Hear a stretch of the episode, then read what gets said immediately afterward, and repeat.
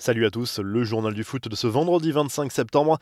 Un titre de plus et un nouveau record pour le Bayern Munich. Le club bavarois a remporté jeudi soir la Super Coupe d'Europe en dominant le FC Séville à Budapest 2 buts à 1 après prolongation.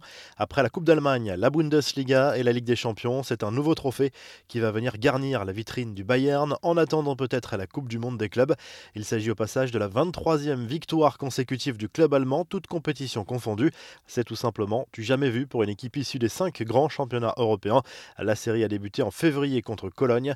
Les infos et rumeurs du mercato, Jean-Michel Aulas a tout fait pour retenir Memphis Depay, dont le départ est encore d'actualité en cette dernière ligne droite du mercato. L'attaquant néerlandais reste sur les tablettes du FC Barcelone, mais le président lyonnais affirme avoir tout fait pour dissuader son joueur de partir. Je lui ai fait une proposition pour renouveler qui en principe ne se refuse pas, a expliqué au progrès le dirigeant de l'OL qui attend un signe de la part de Depay. Cette fois c'est officiel, l'OM tient son nouvel attaquant. Le jeune Brésilien de 18 ans, Luis Enrique, s'est engagé en faveur du club olympien contre un chèque d'environ 10 millions d'euros pour un contrat de 5 ans. André Villas-Boas s'est félicité de l'arrivée de ce joueur prometteur. En revanche, il s'agit sans doute de la dernière recrue de l'été, sauf si un joueur est transféré d'ici la fin du mercato, à en croire le coach marseillais. Chelsea cherche une porte de sortie à Kepa Arrizabalaga. Le club anglais aimerait prêter le gardien espagnol cette saison, si possible avec option d'achat. Cela confirme que Frank Lampard veut installer Edouard Mendy en tant que numéro 1 dans les buts.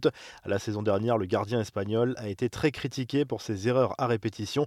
Enfin, Mario Balotelli est sur le point de relever un nouveau défi, bye bye Brescia, mais l'attaquant italien devrait rester en Serie A selon la Gazette dello Sport qui explique que la Sampdoria lui a proposé un contrat d'un an plus une autre saison supplémentaire en option.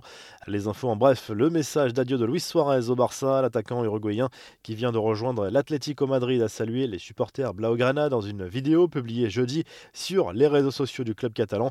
Ce n'est pas un adieu, plus un au revoir, car c'est sûr que je reviendrai au club à un moment ou à un autre, a promis le joueur. Le message de Zlatan Ibrahimovic sur les réseaux sociaux. Après l'annonce de son test positif au coronavirus, l'attaquant de l'AC Milan a réagi sur Twitter à sa manière, comme toujours. Le Covid a eu le courage de me défier. Mauvaise idée, a écrit le géant suédois sur le réseau social.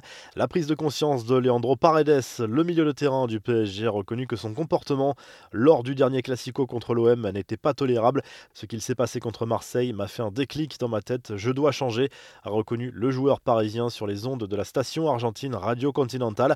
La formule à 5 changements par match a séduit l'UEFA.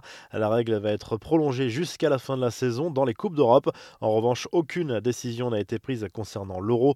Le message plein d'autodérision de José Mourinho avant le coup d'envoi d'un match de Tottenham contre un club de Macédoine du Nord dans le cadre du troisième tour préliminaire de la Ligue Europa. L'entraîneur des Spurs s'est laissé prendre en photo dans les buts de ce stade vétuste après s'être rendu compte que les cages étaient trop petites. Je pensais avoir grandi, a écrit le technicien des Spurs sur Instagram. Un remplacement a dû être effectué après un constat d'un délégué de l'UEFA. Une info pour les fans de Football Manager, l'édition 2021 sortira le 24 novembre sur PC et Mac.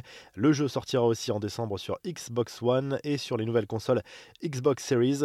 Enfin, l'Olympique de Marseille a créé son propre label de rap, RB et pop en s'associant avec un éditeur musical. Ça s'appelle OM Records et c'est une première mondiale. Le logo de ce nouveau label a été dévoilé en géant sur la façade du vélodrome.